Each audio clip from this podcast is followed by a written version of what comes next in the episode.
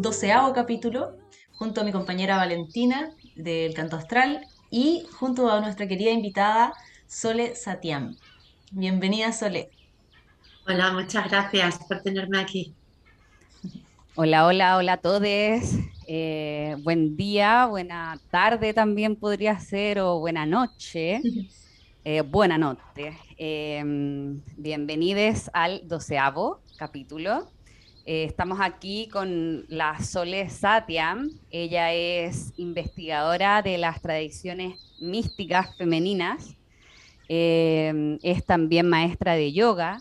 Es también eh, terapeuta de obsidiana. Entre, bueno, varias otras, entre varias otras conocimientos más eh, de esta índole, bien desde este rescate de la sabiduría ancestral. Em, a la Sole la, invitamos en este capítulo porque queremos ahondar en principalmente en dos temas que son fundamentales, que también, bueno, están englobados en conjunto y tiene que ver justamente con el despertar de la diosa, eh, el retorno de la sabiduría femenina, el emerger Em, el balance, este reorden también que, estamos ahí bien, bien como eh, presente, presenciando. Eh, así que, bueno, hola Sole, ¿cómo estás? Hola Valentina, hola, ¿cómo estáis las dos? Eh, pues muy bien, gracias. Aquí estamos y espero poder traer un poquito de luz a estos temas que son bastante complejos, creo yo, algunas veces. Sí, pues, y, para partir, bueno, la Sole es también andaluza, eh, ella en este momento está en, España, nosotras acá en, el sur del globo, en Chile, eh, y ya como ya adentrándonos un poco, nos podría contar cómo, cómo ha sido este, este recorrido de... Eh, de inmiscuirte en las tradiciones del misticismo femenino y para que también desde ahí vayamos entrando más en, esto mismo, profundizando en este despertar, en este resurgir. Pues mira, em, hace 13 años yo estaba viajando en la India, me pasé allí dos años estudiando diferentes religiones, acababa de hacer vipassana eh, y me quedé embarazada. Entonces, eh, allí mi, mi, contacto con la diosa fue en templos jainistas que tenían las diosas lunas por todas partes. Y, y también con la diosa Kali. Eh, yo venía de muchos años en colegios católicos, entonces estaba acostumbrada a la diosa femenina, pues ser una Virgen María muy dulce, muy rubia, muy eh, pura. Entonces cuando vi por primera vez a Kelly, jamás se me olvidará que sentí como un, wow, ¿esto qué es? Y, y ahí se despertó algo, pero como yo venía de, de trabajar y de estudiar en el mundo corporativo, pues mi eh, mi eh, aproximación al mundo espiritual y demás era muy masculino, ¿no? Muy de sentarme, pasarme horas meditando, eh, muy, muy de, muy young. Entonces tuve a mi hija y fue un parto en que sufrí lo que se llama violencia obstétrica, en el que me quedé súper tocada, me quedé muy mal, me quedé sin libido, con una, no, no la llamaría ni depresión, es que no estaba mi cuerpo. Y entonces, fuera donde fuera, a lo más pragmático o a lo más alternativo, no había manera de, llegar a, a, la profundidad de lo que me estaba pasando. Y era muy consciente que era algo muy fuerte. Y era como si se hubieran hablado, yo pienso o al día de hoy sé que se abrieron portales de, vidas pasadas y portales de, de, sufrimiento y de trauma como mujer al haber sido la violencia obstétrica, yo pienso que es como una violación, si no peor. Y entonces, pues ahí es cuando apareció la diosa. O sea, yo no fui a la diosa como muchas personas van por una atracción, fui por una absoluta necesidad donde lo sentí como a vida muerte, ¿no? Porque estaba muy, muy mal. Wow. ¿Y cuál fue como tu primer acercamiento? De, o sea, yo sé que a raíz de este contexto, em, pero ¿cómo te fuiste adentrando cada vez más? ¿Cómo... Pues, eh, como ya te digo, tenían muchas visiones, sueños, eh, mis capacidades psíquicas se pusieron al 100% y era así y no tenía ningún control de ello. Entonces, estaba asustada, estaba asustada porque no podía llevar una vida normal, tenía que cuidar de mi niña. Nosotros hemos vivido todo este tiempo, 12 años en Inglaterra. Mi marido estaba todo el tiempo trabajando, entonces ahí fue cuando me arrodillé y dije, por favor, necesito ayuda. Y, y ahí, una historia que es para otro día quizás, pero ahí fue cuando se apareció mucho. No se me apareció así, sino que por diferentes fuentes y diferentes eh, sincronicidades conecté con María Magdalena.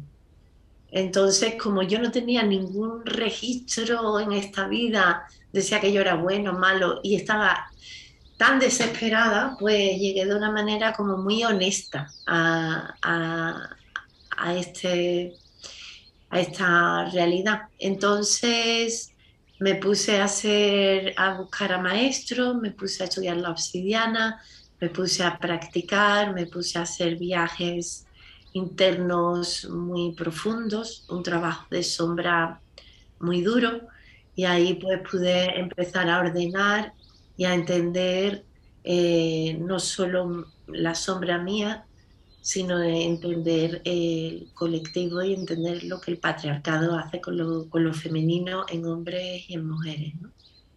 Mm. Y mm, sería interesante que nos contaras un poco de, María Magdalena, porque creo que está súper tergiversada la historia de, ella. Entonces, si nos podéis contar ahí un poquito de, cuáles son como tus conocimientos respecto a ella, su figura. Pues mira, ahora mismo hay un mogollón de historias alrededor de María Magdalena, mucha gente que trabaja con ello. En aquella época era conocido todo este tema, pero no tanto. Entonces, lo que te puedo decir, porque he viajado mucho a Francia, he hecho mucho trabajo, no he estado en Egipto, pero he hecho mucho trabajo con Egipto, con los escenos. Em, entonces, María Magdalena, digamos que junto con la Virgen María, lo que se piensa es que eran sacerdotisas del linaje de Isis, de Isis como la madre primogénita en, el, panteón egipcio. Entonces estas mujeres, pues eh, muy lejos de lo que la Biblia nos describe, se piensa que eran rabinas, que eran mujeres muy sabias y, todo el tejido que soportaba la venida de un Mesías, pero era un tejido altamente político porque desbancaba toda la película judía que había hasta entonces, ¿no? Entonces había toda una serie, ya era de la tribu de Benjamín, Jesús de la tribu de David, y ahí había pues unas profecías y demás que anunciaban la llegada de este ser. En lo que la Biblia sí nos cuenta es como ella lo unge con nardo, eso nos lo quitaron, con una especie de nardos, en inglés se llama spikenard, en, en castellano no lo sé, pero con esos nardos ella le unge. Entonces ese aceite es un aceite tántrico y solo y, era, la, era la que ungía a un rey. Ahora, si esto pasó o no pasó, la simbología está ahí para entender que ahí había una mujer que se pinta como, como prostituta, pero que realmente lo que es es una sacerdotisa que unge de manera tántrica al dios al rey. Y eso pues no podía ser mm, cualquier mujer, tenía que ser una mujer sabia y una mujer conectada con la divinidad. Entonces, yo pienso, y lo que muchas avenidas me llevan a pensar, es que ella es Cristo. O sea, sin, sin ella no hay Cristo. Ella es la iniciadora de Cristo. El santo grial que se conecta con toda esta sabiduría realmente es el útero femenino porque es el que da vida. Entonces, desde ahí se abre todo una reflexión filosófica incluso, ¿no? Que no tiene nada que ver con la religión. Claro. Claro em, Bueno, y que, ligado está esta energía, todo lo que tú has comentado hasta el momento, Sole, eh, con, esta Venus que en este momento está transitando por Capricornio. Eh, hay, varias cosas que ahí me, llevan a, pensar en esta Venus y en esta retrogradación que vamos a vivir eh, muy pronto.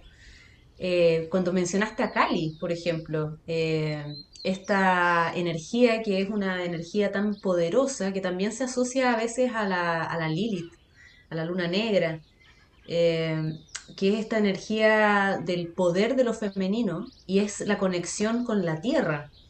Eh, el hecho de que siempre en la religión como que se, se, ha, como un poco deshumanizado en, un sentido como más espiritual, al, sobre todo al hombre, eh, porque además se le ha dado una figura principal, pero, pero ¿qué, qué, más eh, terrenal que el, el útero, una mujer con un hijo adentro, eh, en, este, en este ritual de paso que es el, el parto.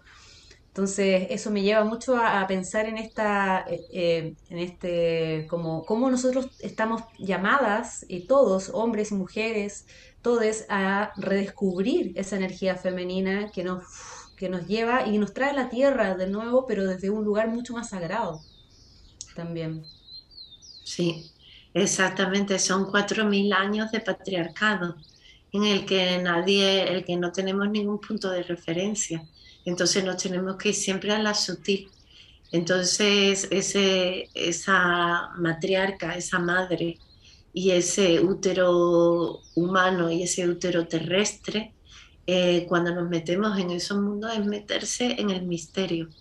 Es por eso que las diosas oscuras, como, como está Kali, como incluso podría ser María Magdalena, como esta Inanna Ishtar de los sumerios, todas estas diosas no hay un referente en el que te pueda poner a trabajar históricamente o intelectualmente, te tienes que meter a la iniciación, ¿no?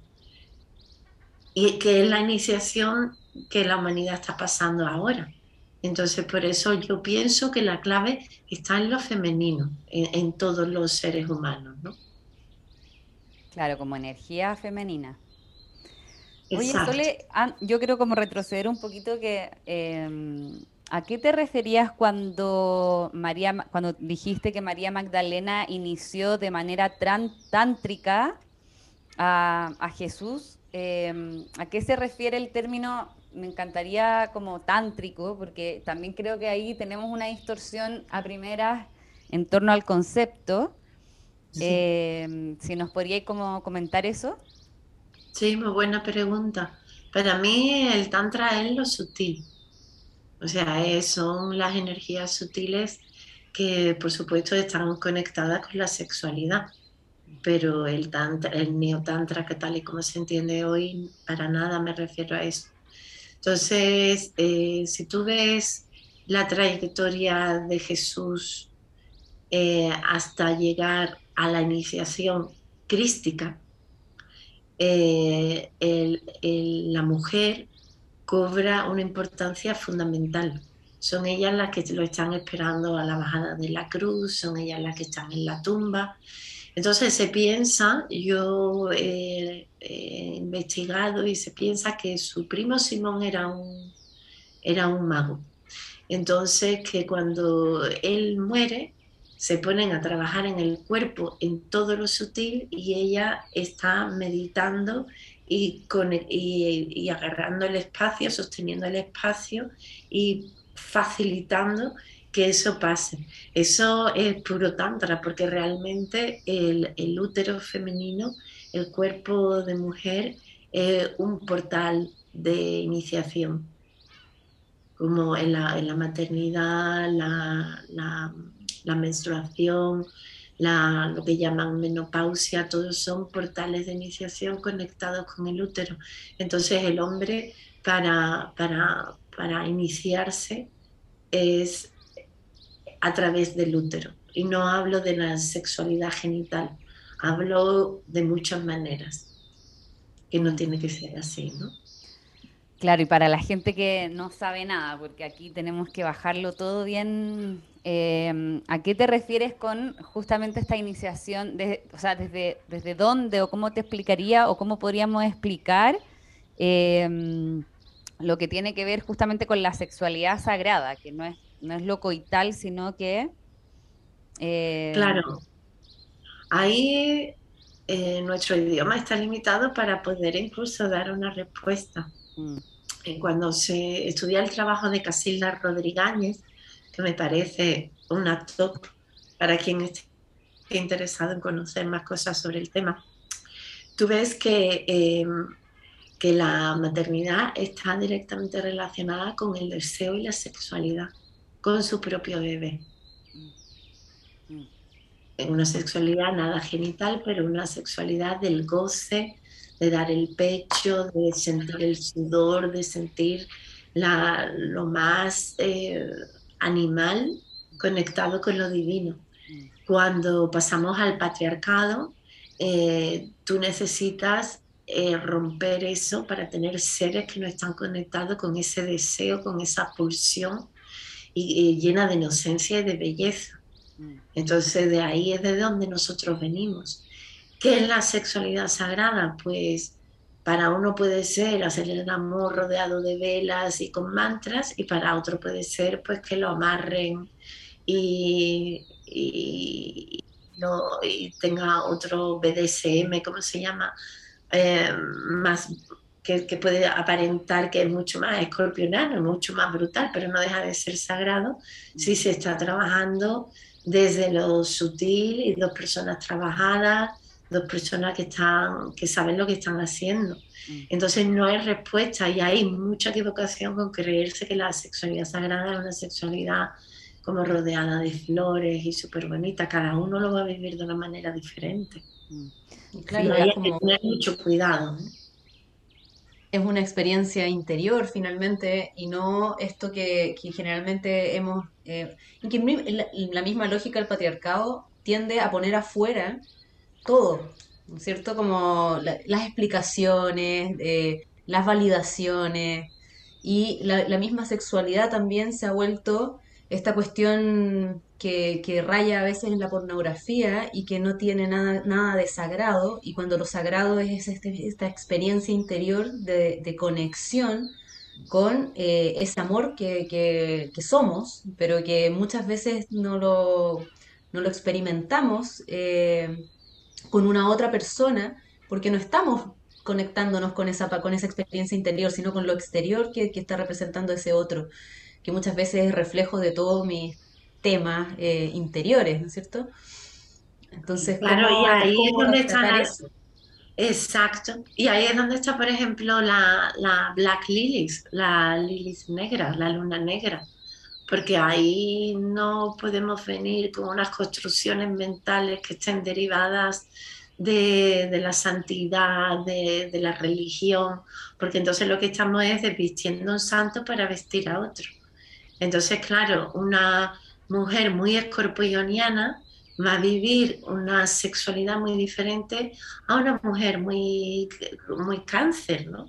Entonces, claro, que es válido y que no es, que es sagrado y que no es ahí eh, nadie tiene las respuestas. Mm. Yo ahí quiero como también poner otro, o sea, con respecto a la sexualidad sagrada, em, también la sexualidad sagrada tiene que ver justamente en el manejo, eh, en armonía de en cada persona eh, la energía masculina y la energía femenina, dentro también de nosotras mismas y de nosotros, en cómo también eh, aprendemos a encuerpar tanto la energía femenina, que es sutil, receptiva hacia adentro, como también la energía masculina, más yang, de acción, eh, porque también justamente desde ahí, hay, desde ahí también están estas iniciaciones desde estas culturas más iniciáticas de, que lo sutil penetra lo denso. En el fondo tiene que ver también desde ahí está la magia sagrada. Eh, eso, eso también como para, como para incluirlo, en el fondo todos eh, podemos vivir la sexualidad sagrada desde, desde, ese, desde esa conversación entre ambas energías y desde ahí lo importante de, estar en esta escucha interior, de estar en esta conexión constante con nosotros mismos, de estar observando lo sutil dentro de nosotros. Em, eso, como para desde ahí también eh, hacer magia. Claro, y de em, hecho cuando estudias y, y haces prácticas espirituales, con, eh, especialmente en el budismo tántrico, eh, realmente el tantra tiene que empezar por tener una relación tántrica con la vida, una relación sexual con la vida, con mi entorno, con, la ropa que llevo, con, con, cómo me muevo, cómo conduzco, cómo hablo, cómo lavo los platos. Eso es tantra. Y desde ahí voy a tener una relación conmigo misma, tántrica, y desde ahí me tengo que encontrar con el otro tántricamente. No se trata ahora de leer un libro y seguir unas respiraciones y tocar arriba y tocar abajo. Eso es absurdo porque vendría del intelecto, eh, de la psique. O sea, hay que moverse desde cuál es mi relación con, con, el mundo. Y, y, una mujer, un hombre, eh, necesita tener esa relación con el mundo, ¿no? Y ya luego que cada uno viva la sexualidad como le dé la gana, con quien le dé la gana y, como sea, pero desde la relación tántrica con uno mismo. Y eso a la gente le cuesta. Y claro, estamos con un, montón de condicionamientos culturales, eh, históricos, memorias ancestrales, de, todo eso que yo me, cuando me imagino también lo tántrico, me viene mucho esta imagen de, mujeres eh, haciendo esta magia, estos rituales, por ejemplo, que, pueden ser rituales intencionados, eh, por ejemplo, para ritualizar una luna nueva, una luna llena, como también podría ser el ritual de mujeres cocinando juntas, eh, mujeres lavando la ropa, todo el, cuidado de los niños en conjunto toda esa parte que, tiene que ver con, la, energía femenina que está ligada al cuidado, a sostener la vida y, cómo nosotros eh, habilitamos en nuestro cuerpo y en nuestra mente el registro de esa, de, esa sensualidad, de, acercarnos a la vida con dulzura y, no con esta, esta idea tan, tan patriarcal, que, tiene que ver con, hacerlo eficientemente, rápido y que, y que casi no se vea esa parte que, sostiene la vida, que es lo que ha hecho finalmente el patriarcado en, en, poner a la mujer en un lugar invisible. Y no solo la mujer, lo femenino en el fondo, que tiene, tiene que ver con ese registro tan bonito. Es lo femenino que también vive en muchísimos hombres de una manera increíble y que está muy reprimido en ellos. Y me encanta lo que estabas diciendo porque cuando, cuando estuve investigando todo el tema de dolores del parto, ¿no? ¿De dónde venía eso? ¿Por qué unas mujeres sienten tanto dolor, otras menos? ¿Qué es lo que pasa? Entonces, em, se ve que tenemos los úteros espásticos, es decir, que están rígidos al, taponar las porciones sexuales del cuerpo femenino desde pequeñas y desde lo físico a lo más sutil, el, útero mm, mm, eh, deja de vibrar, porque el útero es un órgano que vibra, que se mueve, eh, que pulsa. Entonces, eh, incluso con nuestra concesión de la sexualidad, pues claro, el útero solo está pensado como para ser penetrado y desde ahí.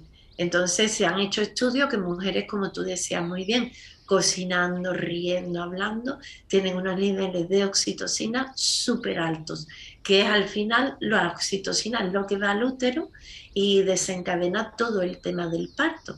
Por eso el parto debería de ser orgásmico, de ahí viene todo ese pensamiento. Pero claro, si el, el útero está rígido, si el útero está bloqueado en lo sutil por memorias ancestrales, por memorias de otra vida, pues todo se, pues se tiene un parto muy doloroso y con, y con muchos problemas, ¿no?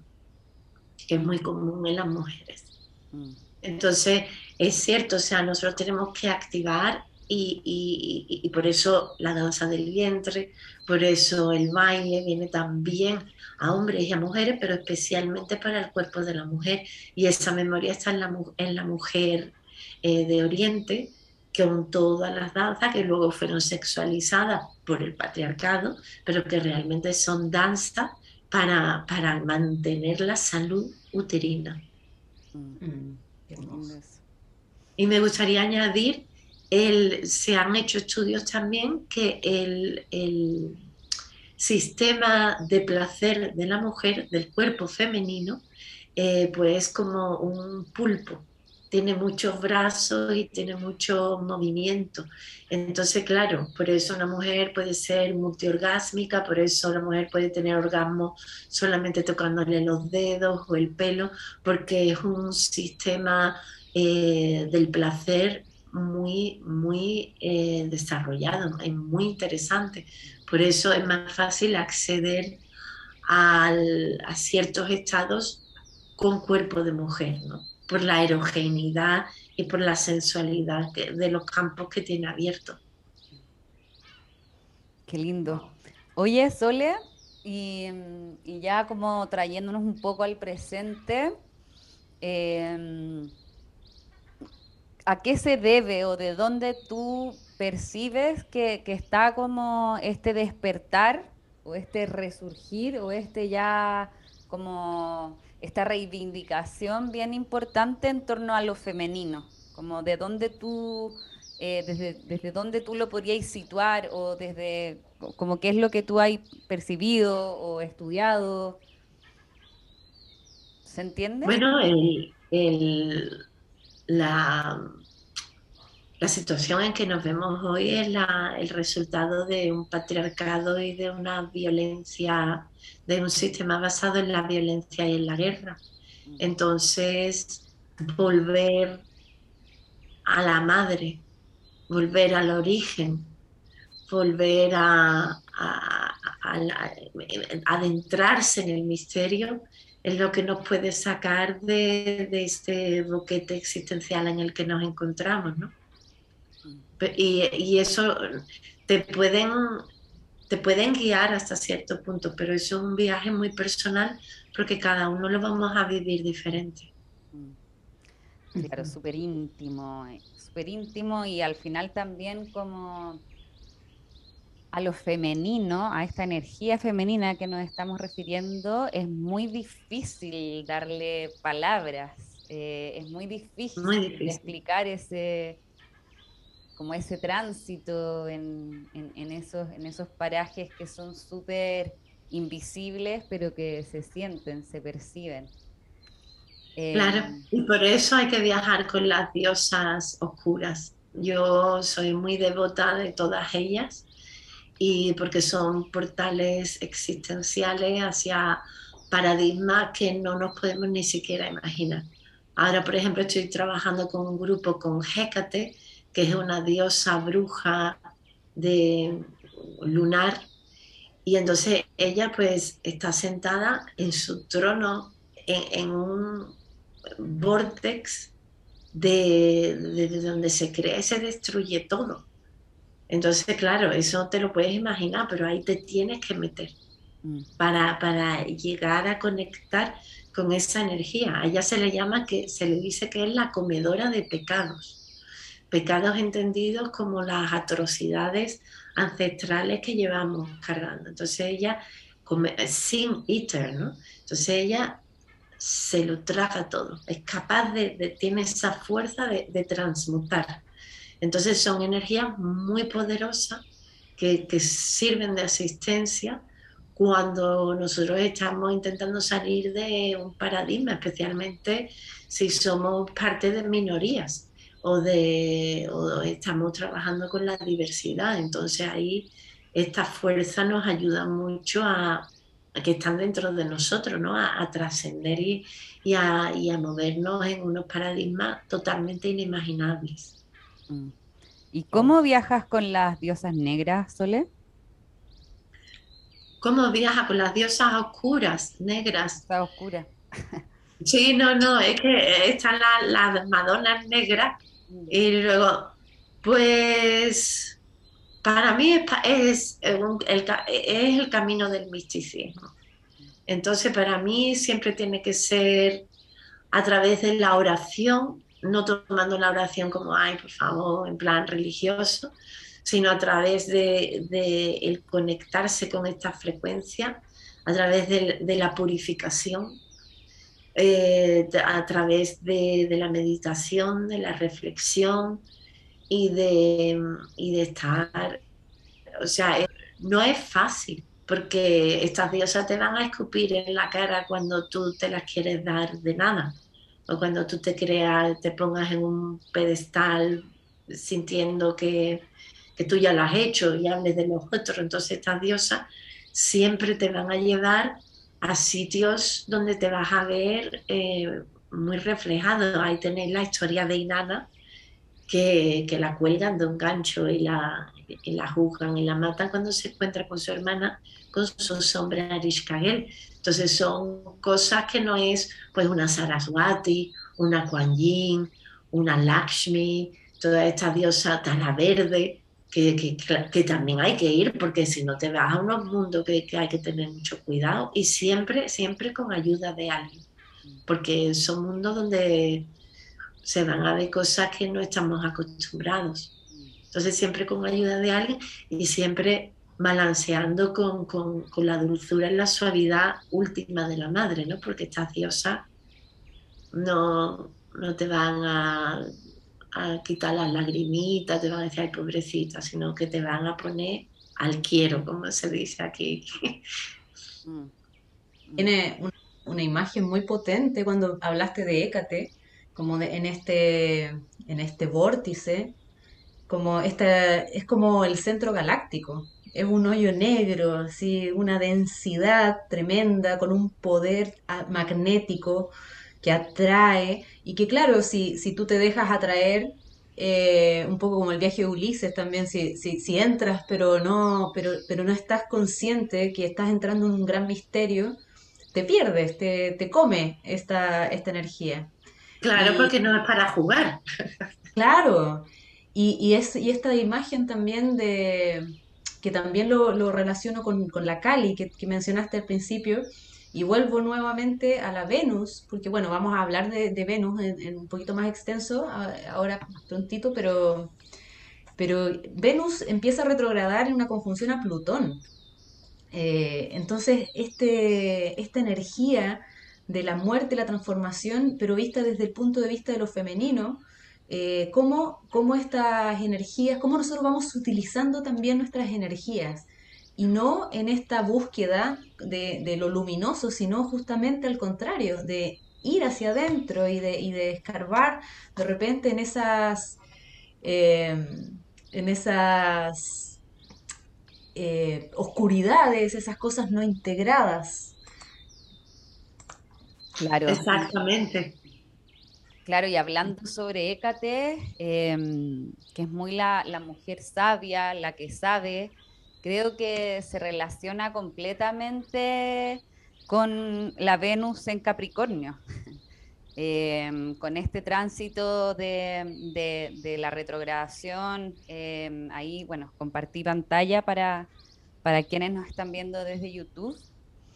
Em, de, la, de, la, de, de las cartas cuando Venus va a empezar a retrogradar cuando Venus eh, se une con el Sol eh, en, Capricornio también, bueno, siempre en Capricornio, y también cuando despierta directa. Desde ahí, Sole, me encantaría también que, como para ya adentrarnos por aquí en, en, este, en estos tránsitos que están aconteciendo, si nos puedes dar como cierto, así como una pincelada con respecto a, porque acá podemos ver que están dentro de, esta, de esta carta los asteroides femeninos. Entonces está Lilith, está Ceres, está Palas, Atenea y está Vesta y Juno. Em, me encantaría que, nos diera así como, bueno, como decía, esta pinceladita para que las personas puedan ir como adentrándose también dentro de estos símbolos que, que justamente son los que acompañan esta energía femenina también, como desde otros enfoques, porque muchas veces desde la astrología más tradicional hablamos de la energía femenina como la luna y Venus, em, y, que, justamente los asteroides femeninos le vienen a dar estas otras tonalidades a la energía femenina. Entonces podríamos partir por Lilith. Ajá. Lilith, pues Lilith en, em, en, el mundo obsidiánico, donde se han estudiado los arquetipos patriarcales y se han equiparado a, las, a, estos asteroides, se representa el arquetipo de la puta, el arquetipo de la mujer independiente. Entonces, eh, si sabéis la historia de Lilith, Lilith es considerado en el mundo judío como un demonio que se come los niños, porque representa lo más independiente. Fue la primera esposa de Adán, fue la que le dijo, la que se acostaba con quien le daba la gana, y entonces Adán le dice a Dios, por favor, dame una mujer que sea obediente, y entonces le da a Eva y a ella la mandan a los infiernos. Cuando Mercurio va por ella, mandada por Dios, que dice que la perdona, Lilith dice, no, dile a tu Dios que para seguir siendo Dios yo me tengo que quedar aquí. Eh, eso tela, ¿eh? es como para meditarlo de por vida, yo por lo menos desde que lo, desde que lo supe.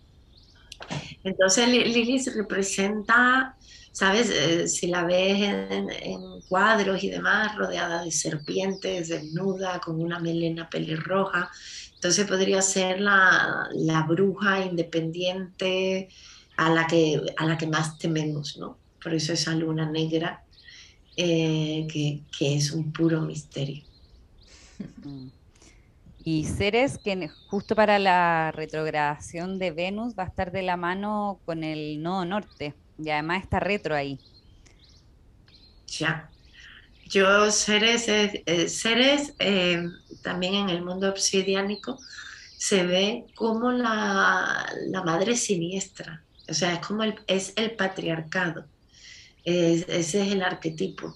Entonces una madre castradora, una madre que no te deja crecer, una madre que te superprotege, te castra, te, una madre seca. Entonces, claro, ahí junto con un nodo norte, pues ahí yo pienso que el patriarcado va a estar muy potente en estas fechas. También desde su aspecto como tiene que ver con todo lo que tiene que ver con una con el arquetipo de la madre también como esta nutrición em, eh, también seres tiene que ver con, la agricultura con con seres de cereales tiene que ver mucho con eso Claro, es la madre devota, ella, ¿sabes? Es capaz de ir a los infiernos a por Perséfone. Mm. Entonces es una madre amorosa, pero que se que es que con estos arquetipos se dan la vuelta y entonces es una madre que te devora. Es una madre que se obsesiona con su rol de madre y no existe otros roles. Entonces, es que esos son los arquetipos patriarcales, por eso esto no se puede estudiar y listo, eso se tiene que trabajar y trabajártelo tú con tus sombras, porque eres amorosa, eres maravillosa, pero luego eres como la gata que se come a los gatitos para, ¿sabes? Como una animalidad que, el ser humano tiene que, que eh, trascender para poder trascender ese patriarcado que nos devora, ¿no? Mm, mm. Claro, es como la madre que invalida completamente a su hija. Claro, la madre, un patriarcado que te dice que te vacunes, que no te vacunes, que te ponga eso en la boca, que te lo quite, que no, porque me preocupas. Mm. pero yo no soy un niño. Claro. Está bien, pero entonces esa madre siniestra que te aniquila y que te destruye. Eso es Ceres. Y es, vamos, es un regalito. Hay que estar muy bien con Ceres. Claro. ¿Y Palas? Que también está en Neptuno acá. Claro, ahí Palas es, bueno, ahí Palas es la diosa virgen, guerrera, aliada de los hombres.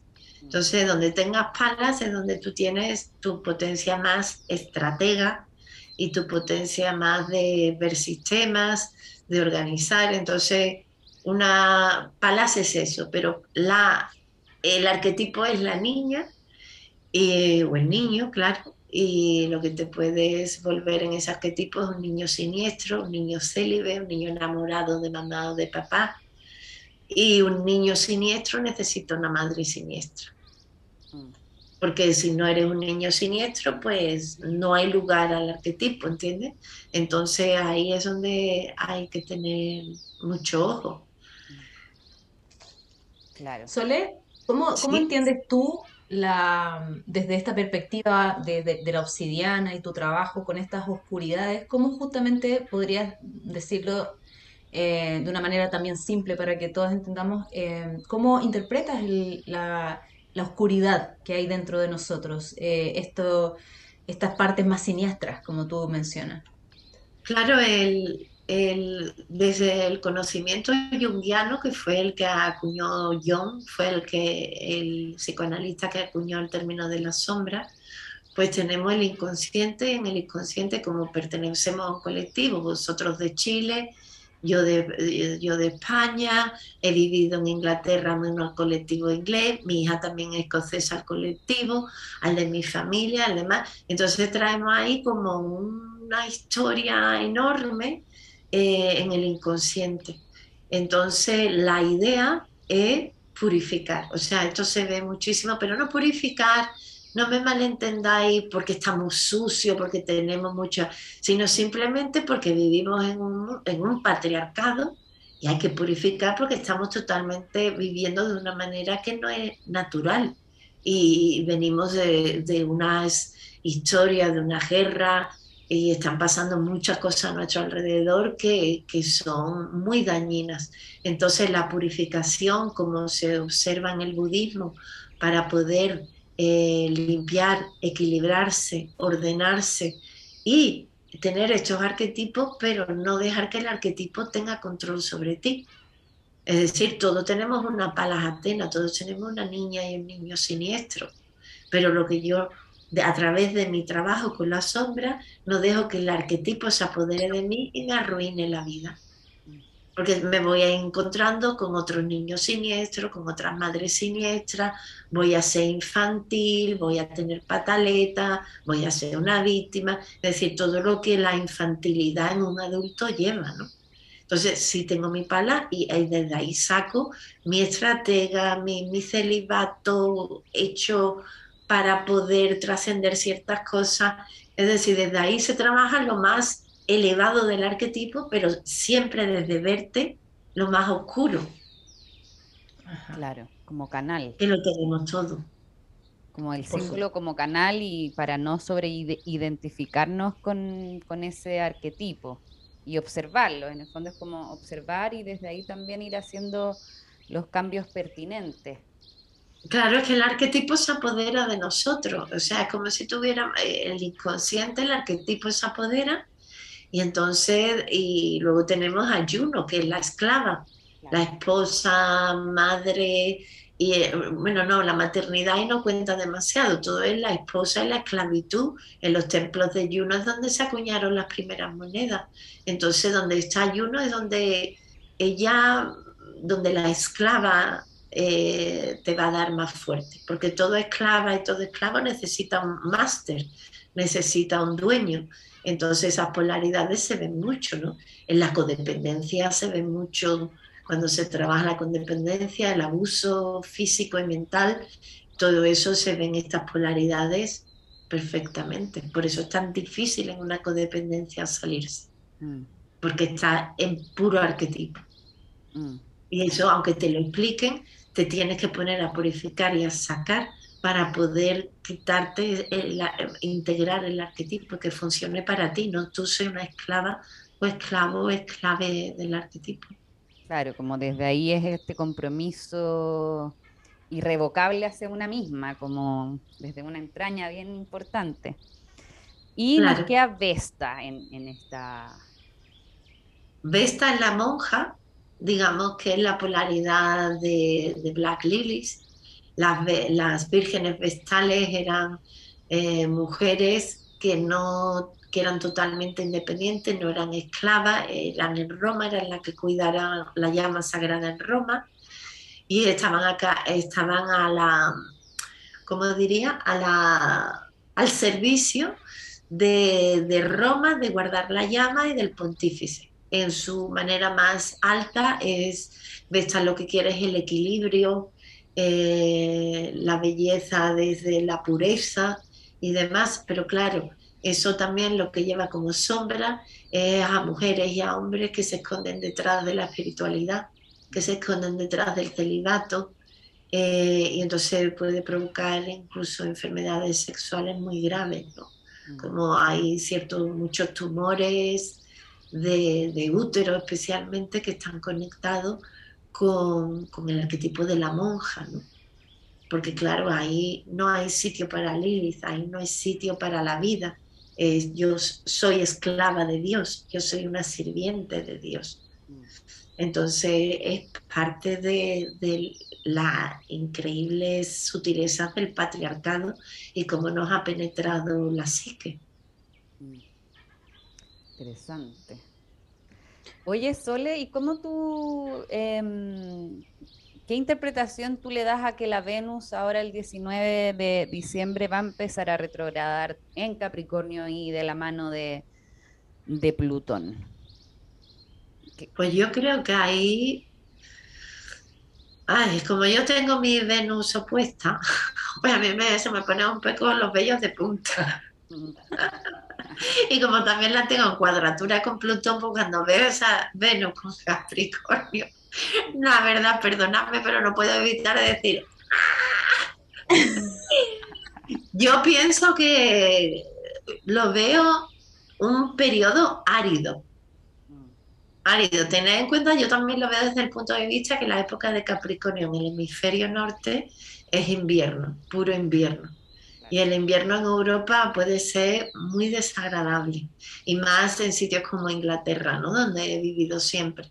Entonces, claro, ver esa configuración en pleno invierno, que es una época muy yin, y ven tanta energía yang, tanta energía estructural, pues puede ser una ventana de oportunidad, no lo dudo, pero pienso que habrá que, que, que tomar mucha medicina conectada con la suavidad,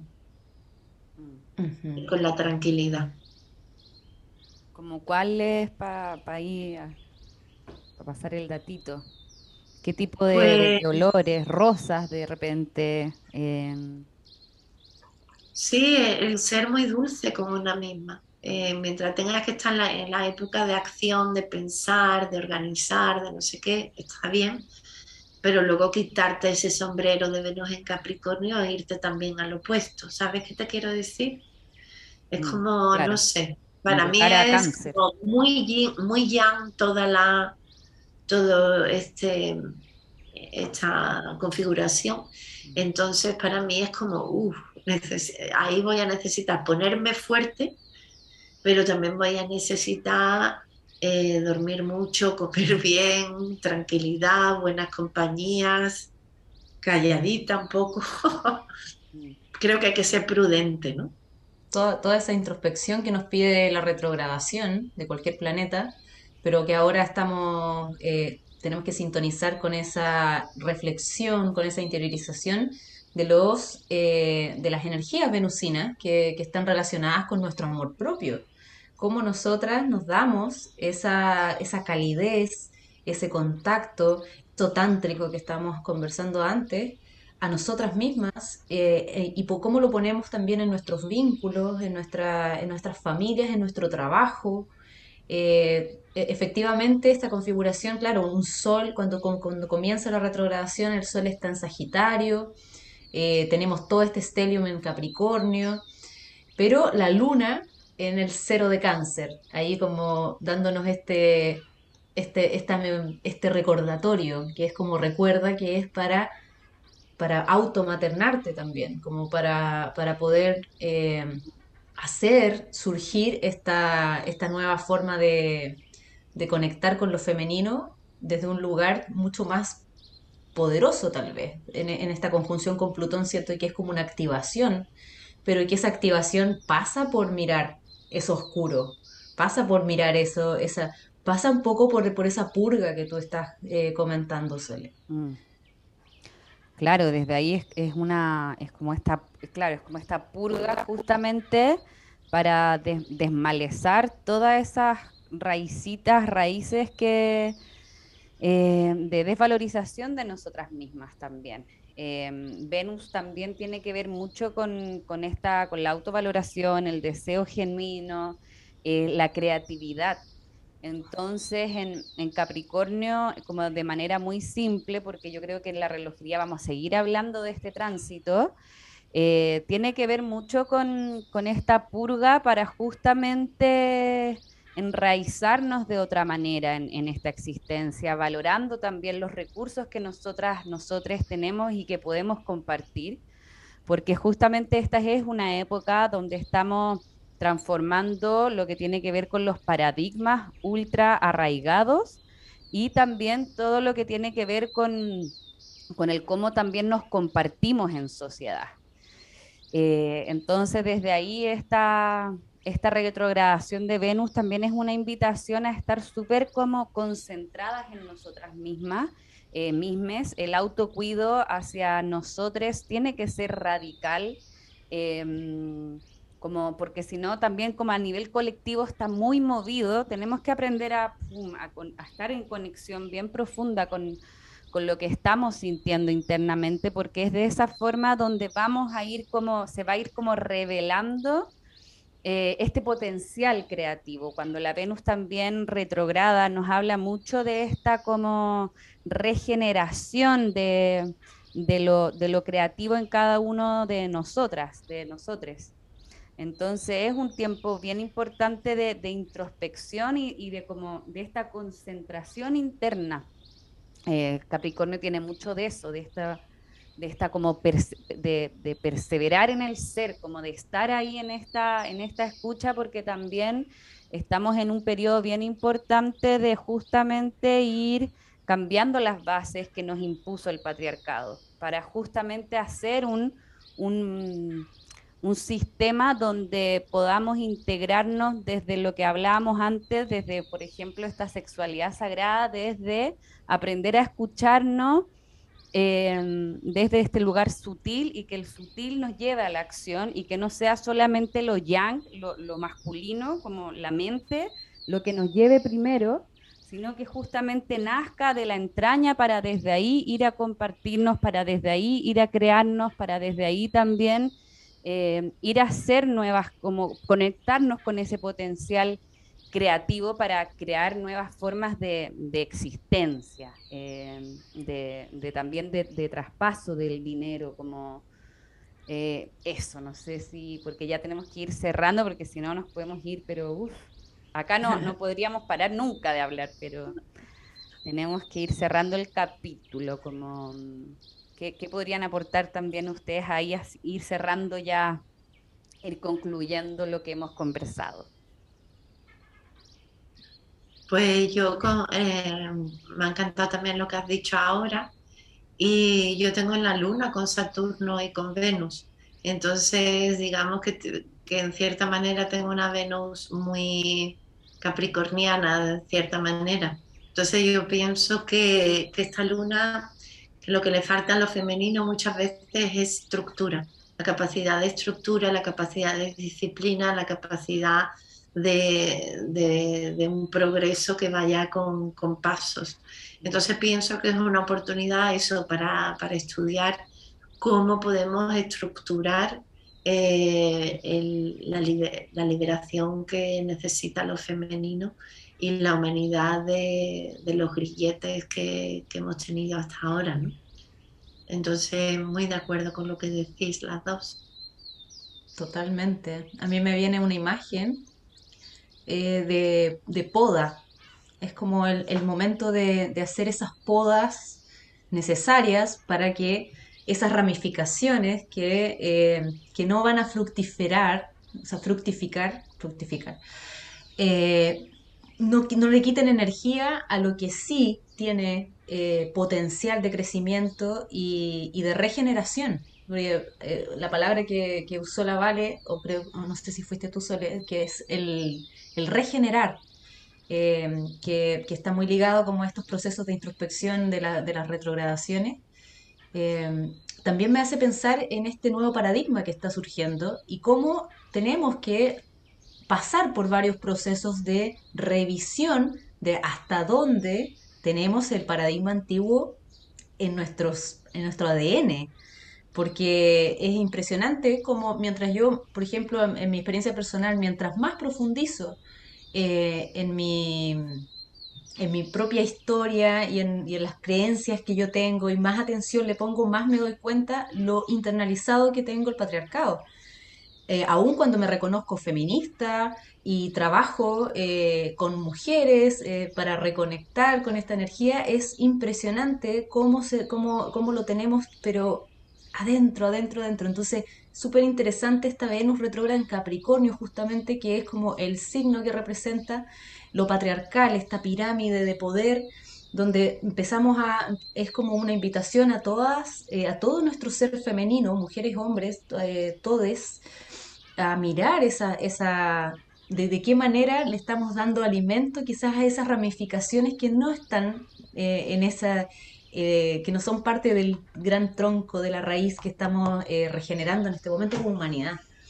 Así que encuentro una oportunidad muy bonita también, muy bella y que no necesariamente va a ser dulce, como llena de dulzor, pero, pero sí muy, muy, muy potente, muy transformadora.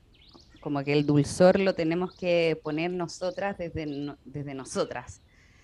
Em, y lo otro que me ya, que lo último ya es para ir cerrando, pero es súper relevante también porque la Venus retrogradando ahí de la mano de Plutón viene como a, a repasar eh, donde se juntaron también el 2020 Saturno, Plutón y Júpiter, que fue justamente también lo que ha removido completamente esta estructura, todo lo que ha tenido que ver con, el, con estos encierros también, bueno, con la caída de, muchas desconfianzas en las instituciones, tanto en la clerical como política.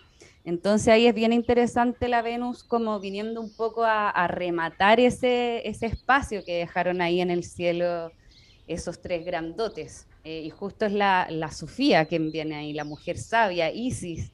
Eh, es re interesante eso.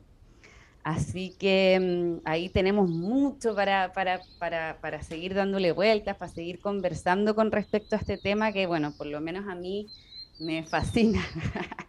Así que mm, muchas gracias, Sole. Eh, Un placer, muchas gracias. Muchas gracias por compartirnos tus investigaciones, tu sabiduría. Eh, así que mm, ahí podemos seguir conversando también. Y gracias Moni también. Y, gracias a todos por escucharnos. Y acuérdense que eh, tenemos ahí Instagram, Facebook como Relojería Podcast. También recuerden suscribirse a nuestro canal de YouTube y también seguirnos en Spotify. Eh, un abrazo grande, grande, mucha conexión con nuestro ser para ahí estar escuchando qué es lo que emerge y vamos con todo. Gracias, Vale. Gracias, Sole. Un abrazo a todas y todos nuestros oyentes y, eh, y visitantes de nuestros canales. Así que muchas gracias y nos veremos en otro capítulo prontito. Abrazos. Abrazos. Chao, chao.